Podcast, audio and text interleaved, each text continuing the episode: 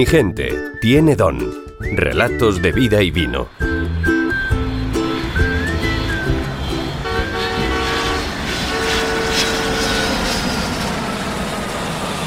Amanecen en una ciudad se acuestan en otras, suman cientos de miles de kilómetros a sus espaldas y por sus almas corre el vino. Quienes hoy vamos a tener la oportunidad de entrevistar aman el vino, no en vano llevan toda su vida contando sus bondades por el mundo y vendiéndolo.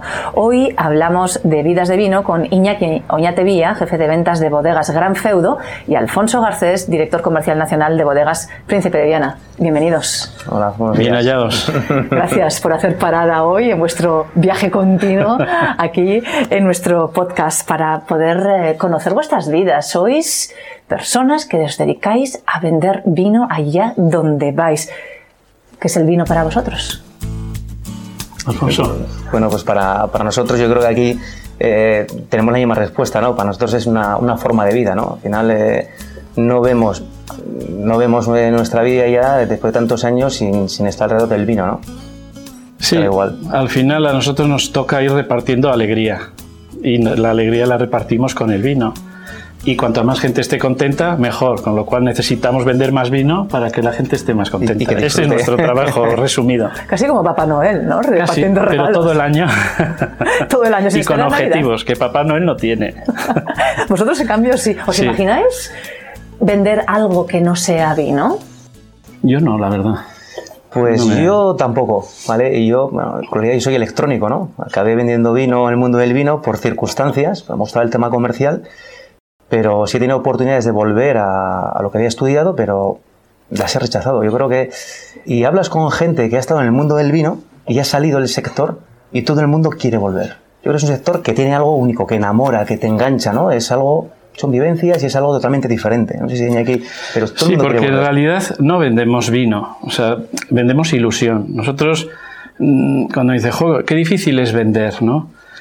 Todo el mundo vende algo, la gente no se da cuenta que todo el mundo vende algo. Uno vende su imagen, uno vende hasta cosas intangibles. Nosotros vendemos algo muy obvio, pero en realidad lo que vendemos es cubrir necesidades de nuestros clientes. Yo, yo creo que nunca he dicho más veces qué necesitas, qué te hace falta, qué hacemos, eh, cosas que estén ya inventadas o, o nos inventamos algo, da igual.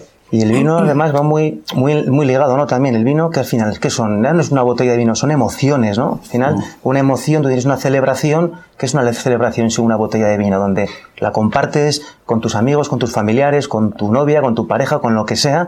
Es- hay mucho más en esa botella de vino que es una emoción. Todo, es- todo tienes emociones, ¿no? Y lo tienes. Una misma botella de vino, según tu estado de ánimo, te sabe buena. Sí, o cuando estás mal, eh, pues eh, no se la debe nadie, ¿no? Se nota muchísimo, la verdad. ¿Es un conector social? Totalmente. Sí. y es un te desinhibe o sea pues no es cuestión de porque muchas veces el vino la gente lo, lo- lo engloba como un alcohol y a mí eso me da mucha rabia no el vino es un alimento y hay que tomarlo en su medida como, Su cual- medida. como un medicamento como cualquier otra cosa todo en exceso hace daño pero el vino en su medida es la verdad que es la mejor manera de comunicarnos la mejor manera de expresar nuestras emociones. Yo creo que es algo único y que, bueno, yo lo, lo he dicho muchas veces, pero creo que si los problemas los tratásemos con un vino y hablásemos relajadamente con un vino, sería mucho más fácil solucionarlos. O sea, que tú a alguna que otra persona le recetarías un vino. Tómate un vino, chaval. Sí, Pues sí. sería mejor, además es que creo que es, que es un abanico muy amplio, ¿no? El, el vino, eh, eh, emociones, eh, puede ser también, tú lo dices, para, para, para conversar, como comenta Iñaki, para celebrar, pero también para desconectar de alguna manera, ¿no? Oye, vamos a tomarnos un vino, vamos a, a salir de este día a día, de la rutina, de, de- de relajarnos, de, de charlar, de hablar, de... Y luego, eh, desde que eliges un vino hasta que te lo bebes, ya lo estás disfrutando. O sea, estás eligiendo el vino en la estantería y ya sabes qué plato le vas a poner al lado, con quién te lo vas a beber, la cara que va a poner.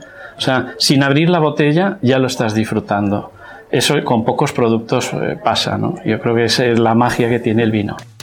¿Y tú, Iñaki, cómo llegaste a este mundo? ¿Cómo te Bueno, yo siempre he sido comercial. eh, yo empecé en una empresa de maquinaria de alimentación y hostelería, y, pero bueno, siempre he tenido la relación con Chivite, con Gran Feudo, eh, porque ya estudiando eh, les hacía todos los trámites de exportaciones y tal que me enviaban eh, en el autobús de línea que venía de Cintrónigo yo le hacía todos los papeleos y se los reenviaba a la bodega y esto hablamos hace 30 años. Qué fuerte, ¿verdad? ¿Cómo hemos cambiado? O sea, que, el papel te lo trajera el autobús de línea y ahora, Yo cogía un sobre, iba al Ministerio de Agricultura, iba a Hacienda e iba al Consejo Regulador. Cada uno daba, ponía un sello. Y eso era todo bueno para exportación, ¿no? Y lo mandaba.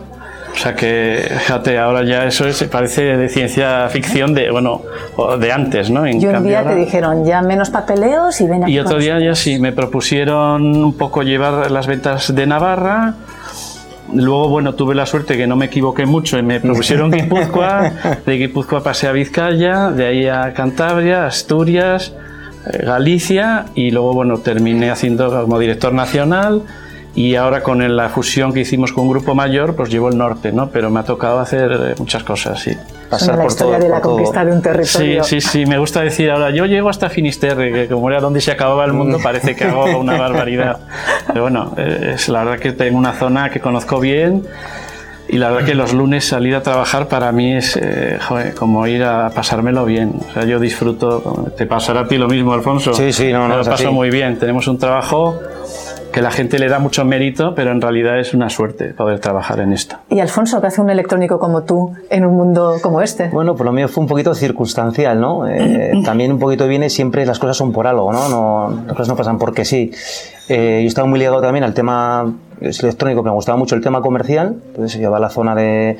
Eh, trabajaba en una empresa de vending, eh, conocida, ¿vale? Aquí en Navarra, somos pioneros también en el vending. Eh, y bueno, me tocaba hacer acciones con, con Sudamérica y demás. Y bueno, eh, hubo una oportunidad para entrar en el grupo bodeguero, el grupo Príncipe de Viana. Y bueno, me lancé y bueno, estas cosas que dices, bueno, si no lo pruebas nunca sabrás el resultado, ¿no? De alguna manera. Eh, ahí di ese paso, ya me convertí prácticamente ya en comercial puro, por así decirlo, ¿no? Dejando la parte técnica, pero luego te das cuenta de que sea un comercial puro siempre hay que conocer el producto que tú vendes, ¿no? Y el vino también tienes que hablar, tienes que defenderlo, tienes que, que explicarlo. ¿eh? Y poco a poco ahí pues fui creciendo, ¿no? Yo entré con 26 años al grupo bodeguero, eh, con el crecimiento de otras de las bodegas, de la bodega Albret, y luego nos fueron fusionando un poquito y ya prácticamente los equipos comerciales eh, llevan todo lo que es las bodegas del grupo y poco a poco, pues de la mano de, de la empresa en la que estoy, pues he ido creciendo tanto personalmente como profesional. ¿no? también estoy agradecido también a, a, que han invertido tiempo en mí, tiempo y, y dinero también de alguna manera, ¿no? Me han formado y, y algo habremos hecho bien cuando estamos también aquí, igual que Iñaki, ¿no? Después de tantos se nota, se nota la inversión, se nota, lo notamos en el mercado. Forma más inteligente de viajar. Es vida. Es. Tiene un sabor delicioso. Podría ganar 18. Hay fórmulas que nunca fallan. Diseñado para lo que te propongas. Emocionarse al máximo. Es la pasión. The new feminine fragrance. Comunicáis vino, decíais, eh, Alfonso, que teníais que conocer bien el producto, conocer bien qué es, pero ¿cuáles son los argumentos que convencen? Vuestros argumentos estrella, cuando encontráis con alguien que puede comprar vuestros vinos y que conseguís atraerlos hacia vuestra bodega, hacia vuestros productos. Esos argumentos también varían un poquito, ¿vale? Pero el tema que tenemos es, al final, todos los vinos vienen del mismo sitio, de una vid, de un trabajo, un manejo, hay diferentes manejos en la, en vid, diferentes tipos de, de, elaboración de alguna manera, pero sí lo que tienes que contar es una historia. La gente se queda más con la historia que la descripción del vino, que si esto vas a, a X eh, kilos por hectárea, eh, selección, al final prácticamente todo es lo mismo. Entonces, tú tienes que vender una historia, que, que, que haya algo, sobre todo que haya algo real también, pero que digas, joder, mira, estas viñas son de mi abuelo, que la hicieron, venía con un... No, es siempre lo que más queda, ¿no? Lo que la, la gente por lo menos te recuerda de alguna manera. Sí, yo un poco clasifico los clientes en, en, dos tipos principalmente, ¿no?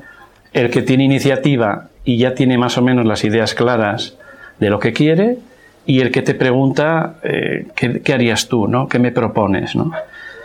Por eso un poco como dice Alfonso, sí. es muy importante la formación, pero luego tienes que adaptarte al registro de cada cliente, ¿no? Hay gente que quiere que le expliques hasta el último detalle de elaboración y hay otro que prefiere que le cuentes la historia, que a mí es lo que Correcto. más me gusta. Sí, sí, sí. O sea, claro, al tener una avanzada edad, como es mi caso, he visto nacer todos los vinos que tenemos en el mercado y eso me posibilita po- poder contar dónde hemos acertado y sobre todo dónde hemos fallado, que a la gente le gusta también ver que, que un error muchas veces da pie a un acierto, ¿no? Y cometer errores eh, a nivel de comercial, de un producto, eh, no sé, que tú lo enfocas eh, para un público y resulta que es luego otro totalmente diferente, necesitas eh, cometer ese error para coger el camino correcto, ¿no? Entonces todo eso contado sobre cada vino es mucho más agradable de contar que si tiene alto el no sé qué o los sulfitos van y vienen, que eso al final interesa a cuatro, ¿no? La gente quiere contar por qué ese vino es como es y sobre todo yo estos últimos años pisar viña. Yo no he salido del viñedo en pandemia, me ha venido súper bien porque he vivido en el viñedo y he estado en el viñedo con los clientes eh, pues días enteros y la verdad que lo que más vende a nivel de vino es el viñedo, sin lugar a dudas. que es realmente donde se hace el producto de alguna manera, ¿no? Como decía Iñaki también, eh, cómo venderlo, cómo ofrecerlo, también varía, ¿sabes? También tienes que ver qué necesidades tiene ese cliente. Cada cual, cada, cada vendedor, ¿no? Tiene que conocer cuáles son los puntos fuertes de, de su producto. Cada uno tiene unos puntos fuertes diferentes, otros coincides, pero también, al final, lo que hacemos es tapar necesidades de mercado. No, no, no- no- no creamos la necesidad, aquí hay dos cosas, ¿no? O creas la necesidad, complicadísimo, crear una necesidad, pues las necesidades ya existen, hay que cubrir esas necesidades. ¿Y cómo conseguís que prueben vuestros vinos? Porque hay mentes más abiertas y menos. Yo principalmente contando previamente la historia. O sea, si tú cuentas la historia del vino, eh, la gente está deseando probarlo. Para ver si se la has pegado o para ver si has acertado, ¿no? Normalmente lo entienden mucho mejor si tú lo explicas. Dices, ¿por qué? Porque al final hablamos del viñedo. Lo que marca tu vino es tu viñedo, tu localización. Si es una ladera, es la orientación. Todo eso está en el vino. Si tú lo explicas antes y luego lo ven en el vino, eso no se les olvida. No es ya cuestión de fe. Antes tu vino era bueno porque lo decías tú. Ahora no. Ahora la- gente a través de los medios que tenemos ahora de información, que tenemos en el móvil eh, la mejor eh, biblioteca, eh, cuando vas a hablar de un vino muchas veces sabe más que tú hasta de tu propio vino, ¿no? Entonces esos matices de viñedo, esa otra parte que es más de pisar, de, de llenarte de barro los pies, es lo que realmente luego marca la diferencia a la hora de elegir el vino, por lo menos desde mi punto de, vi- de vista. Es un trabajo más sordo, más lento, Muy lento, pero pero fideliza mucho más. y marca muchísimo más.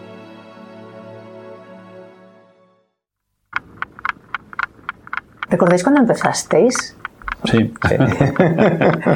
sí. ¿Qué, qué diferencias apreciáis de, de esos primeros momentos? Supongo que también de esos primeros errores, ya que mencionabas Sí. antes, Iñaki, ese factor de equivocarse para aprender y de cómo ha evolucionado ese contacto con el cliente y esa venta. Yo lo que, lo que ve- veo diferente con antes, eh, que ahora eh, la compra es mucho más eh, exacta. Yo antes vendía a un camión de vino a un cliente y tenía el vino de todo el año. Incluso había clientes que te compraban el vino, lo guardaban un año más y cuando esa añada ya no estaba en el mercado la sacaban con un añito más de botella. Más botella, Entonces, redondo, sí. yo me acuerdo descargar un camión de vino que yo iba también a descargar y luego almorzar con el cliente, clientes conocidos de Pamplona y tal. eh, ha- hablamos de hace 25 años, eh, descargar el camión, tener el vino de todo el año, tomar luego una chuletada, lo que sea, y para casa. Ellos están normal, yo luego dos días con la espalda vuelta al aire, pero la verdad que, que era otra, otra relación. Luego estarán los clientes del día a día, ¿no?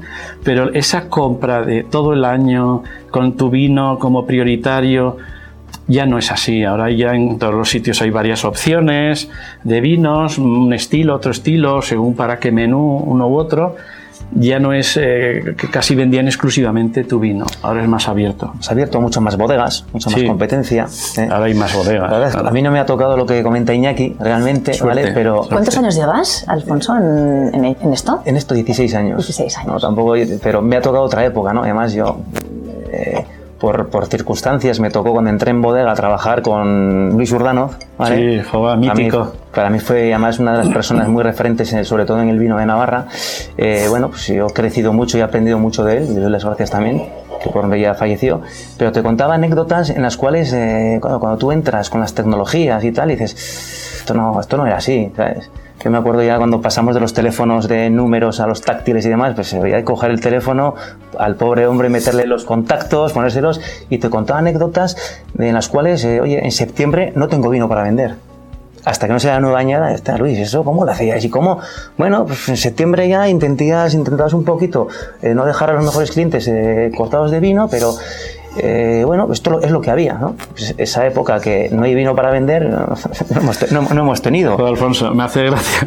Dices cuando pasamos de los de los táctiles a los estos. Yo me acuerdo cuando no llevábamos móviles eh, trabajando que, y parábamos en las gasolineras a que llamar a, lo que, a, a, lo que quería llegar, ¿no? Con Ah, Luis, perdona, que, que te sí. contaba Luis y decía, Sí. Alfonso, nosotros íbamos de viaje, y dice, tú no cogías el coche, te ibas a Madrid y volvías. Tú cogías el coche por las carreteras que había, te ibas a Madrid, pasabas toda la semana, eh, tal. Eh, yo tenía que poner el 103 con una nevada, quedarme ahí aislado. Y, llegabas al hotel a la noche, cogías la guía de teléfonos y empezabas a llamar a los restaurantes.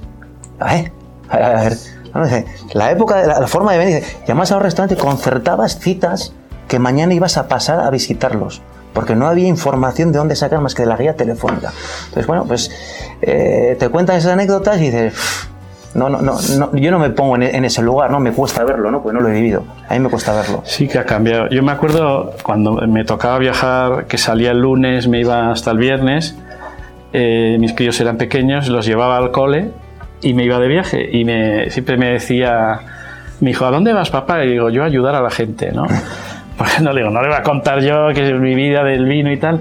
Y eso le encantaba. Y, y a mitad de curso me llama la profesora para una tutoría y me dice, Oye, ¿tú a qué te dedicas? Que tu hijo parece que su padre es un superhéroe que va por la vida ayudando a la gente. Le digo, yo vendo vino. Y dice, es que dice que estás todo el día ayudando a la gente. Le digo, hombre, yo es que es mi conciencia o mi forma de expresar de, mi trabajo es eso, ayudar a la gente, ¿no? Pero claro, a un niño, ¿cómo le explicas? Y él se lo explicaba así, y el crío iba encantado. Y bueno, quería la profesora conocer al superhéroe, Al superhéroe, que ¿no? era yo. Ella aquí eres un superhéroe. Un superhéroe total. Y entonces, bueno, es una anécdota que, eh, bueno, fue curiosa porque la profesora estaba totalmente intrigada a ver yo a qué me dedicaba.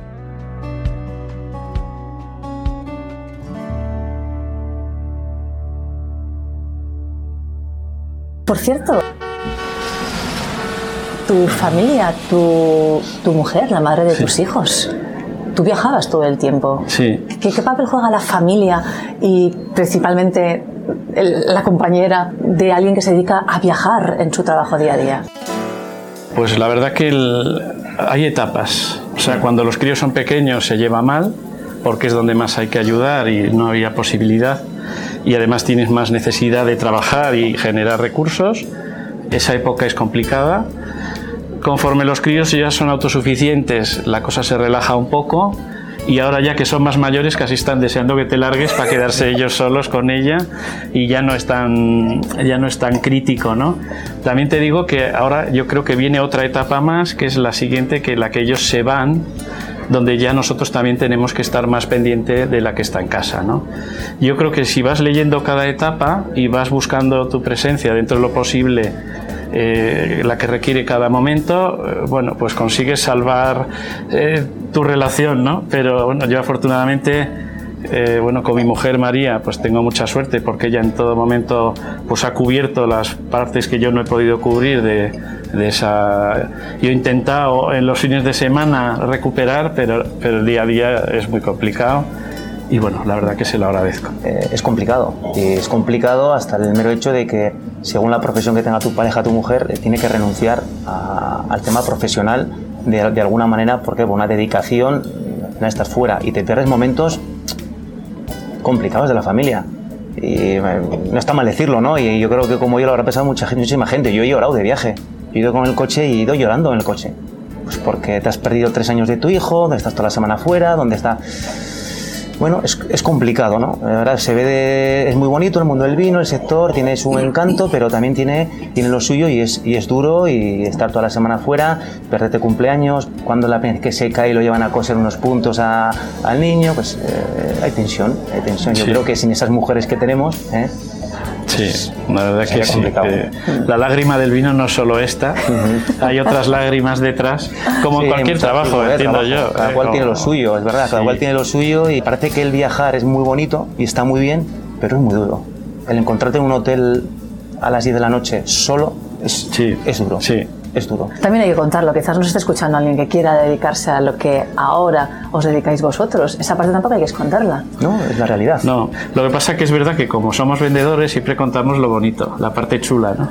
Pero como todo, hay, en todos los trabajos hay la cara bonita y la cara Y la más cara complicada, más- ¿no? Que, claro. Más que oscuro sin de alguna manera. tendría-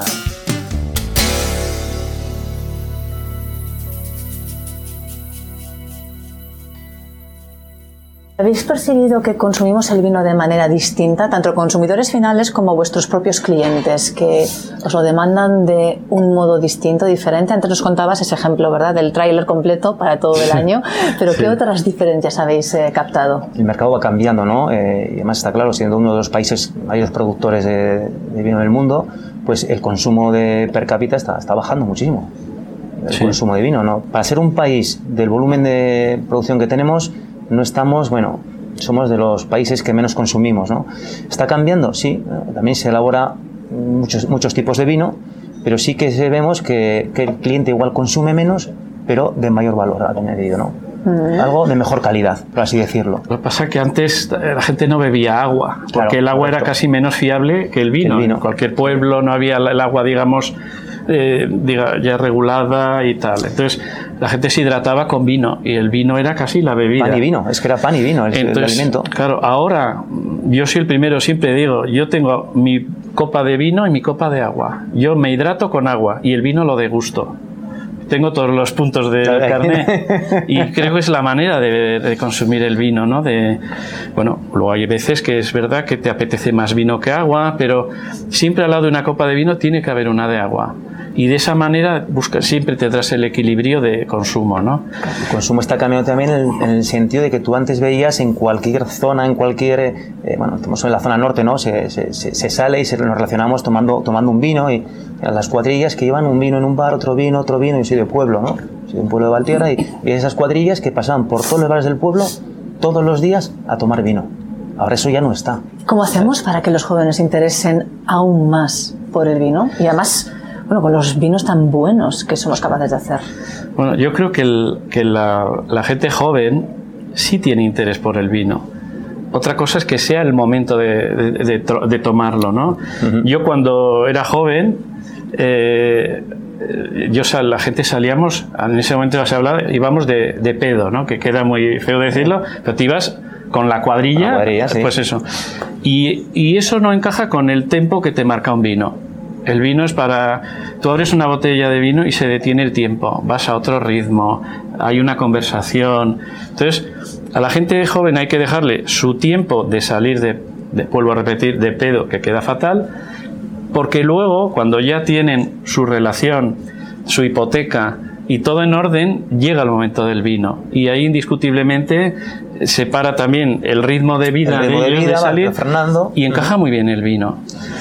O incluso hay gente que hace las, las dos cosas. Un sábado sale más de juerga y otros se quedan en casa tomándose una buena cena con un vino. Entonces yo creo que no hay que meterles prisa, sí que hay que ir dándoles formación y hay que explicarles cómo es el vino y todo eso siempre vendrá bien para luego. Correcto. Pero no hay que, no, no hay que tener prisa en que lo consuman porque todo tiene su, su momento y tienen mucho interés. Yo cuando explico el vino a jóvenes están encantados. Y son los que más preguntan, los Sí, que más inquietudes sí, sí, tienen, sí. además. Sí. Luego que también es cierto eh, que, que el paladar se va haciendo. ¿A quien de joven nos gustaba tomarnos una cerveza? Oh, Claro, es claro, mejor, sí, ese, sí. eh, y ahora tomas una cerveza, la disfrutas, la ves, de, la ves de otra manera, ¿no? Pero también el vino va un poquito que es cultura, ¿no? Y yo creo que en este país se está perdiendo un poquito también lo que es esa cultura, de dónde venimos, ¿no? Al final, te cuenta, a mí me cuenta muchas anécdotas, por ejemplo, en, en Inglaterra, y que muchísima gente en discotecas bebe vino. Un vino rosado. En discotecas, ni cubatas, ni, ni- No, no, beben con vino. Y te cuentan eh, bueno, datos de ventas de bodegas españolas, de, en según qué, qué discoteca llama, y te quedas asombrado. ¿Cómo se puede beber tanto vino en una discoteca de noche? No, no, no. Es que Porque lo ven algo elitista, algo elegante, algo... Es un producto de lujo. Es un producto de también. lujo, ¿sabes? Bueno, ahora cada vez más hay vino ya aquí a la noche, ¿eh? en Sí, sí, locales, sí, está cada vez más. Yo donde hay, yo prefiero tomarme un vino a un combinado. Pero tiene que estar bien servido, tiene que estar a su temperatura, etcétera, ¿no? Estaba pensando que vosotros, con todo lo que lleváis recorrido, tenéis que tener una de historias en vuestros viajes, en vuestro contacto con las personas que os compran el vino. ¿Qué es lo más estrambótico que os ha pasado? ¿Qué historias tenéis ahí que podéis compartir con nosotros? Yo me acuerdo de una cata y entrar a un, a un local, ostras, un local tenía una entreplanta y demás, y joder, este sitio, yo mi traje, mi corbata, elegante, Iñaki, todo un, como un señor elegante. Bueno, ya va siempre elegante. Y, y- y me acuerdo, ahí olía a porros, a marihuana y a todo, ¿no? Esto era. Y vamos a hacer una cata aquí ahora mismo, vamos a hacer una cata aquí, si aquí un mon- eh, que se podía fumar entonces, era cuando se podía fumar. Pero si aquí está todo lleno de humo, aquí es imposible. La cata la hicimos, la sacamos adelante, como pudimos. Sabes que cuando tienes más de tres vinos en una cata, se- se- hay mucha voz, se pierde un poco el contacto. Y me sorprendí porque luego quise hacer seguimiento de esa cata y fue el mejor cliente que tuvimos de ese- del vino. Joder. Cosa que no dije, a ver, pero ¿cómo puede ser esto? No, no, fue el mejor cliente que tuvimos en esa ciudad, ¿eh? el que más consumo tenía, con muchísima diferencia. Con muchísima Si diferencia. sacas conclusiones literales, No, no, nunca, no, nunca puedes. Y muchas veces eh, eh, hacemos prejuicios de muchas cosas que no sabes cómo va a venir, ¿no? Pero bueno, y, y tengo también el aspecto contrario, ¿no? Pero bueno, pero esa fue la que más, las que más me marcó. Nunca sabes cómo pueden salir las cosas. Con lo cual siempre hay que hacerlo con ilusión y poner todo de ti. Bueno, a mí me ha pasado también de todo, ¿eh? pero recuerdo una en Bermeo, me llamó el distribuidor de Guernica, que es el que hace esa zona, me dice, oye, ¿te importa venir el sábado? Tenemos un cliente buenísimo que tiene clientela muy buena y tal, y joder, podríamos hacer una cata, digo, yo encantado. Y nada, llegamos a Bermeo, la verdad que es un pueblo muy chulo, y allí en, un- en medio de la plaza hay un montón de bares y, y me dan eh, un micrófono, un altavoz enorme y no había nadie. Y yo, bueno, mi mujer, ¿pero a dónde? ¿Pero tú ya has organizado esto bien? Que sí, que sí, pero yo no, yo no sé aquí cómo hacen las catas, pero... Bueno, dice, le digo, oye, que aquí no hay nadie. Dice, no, no, tú empieza, ya irán viniendo. Digo, ¿cómo que ya irán A viniendo? ¿Qué tipo de cata es? Entonces me vi como el de que vendía los bolis en San Fermín, es ese que empezaba a hablar ahí en la Paseo Sarasate. La verdad que sí, que eh, bueno, pues empezamos a hablar y poco a poco fue viniendo gente y la, y la cata acabó bien, pero yo la verdad que pasé un rato muy complicado porque estaba hablando a nadie, no había nadie.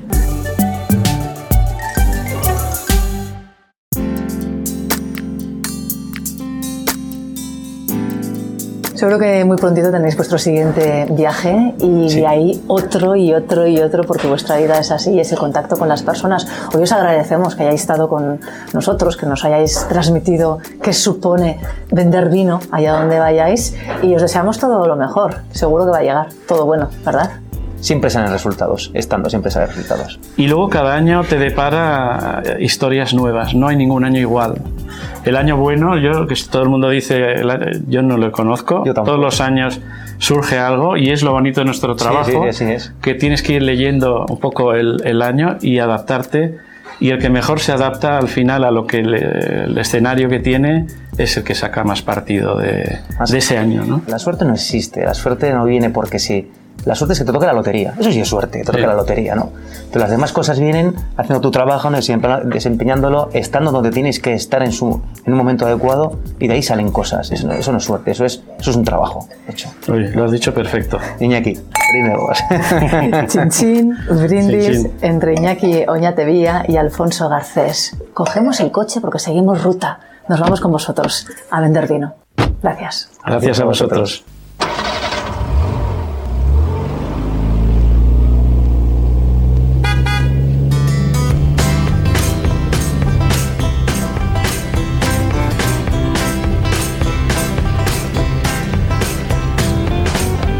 Has escuchado Mi gente tiene don. Podcast de relatos de vida y vino. Mi gente tiene alma, pasión, amor por el vino. Mi gente tiene don.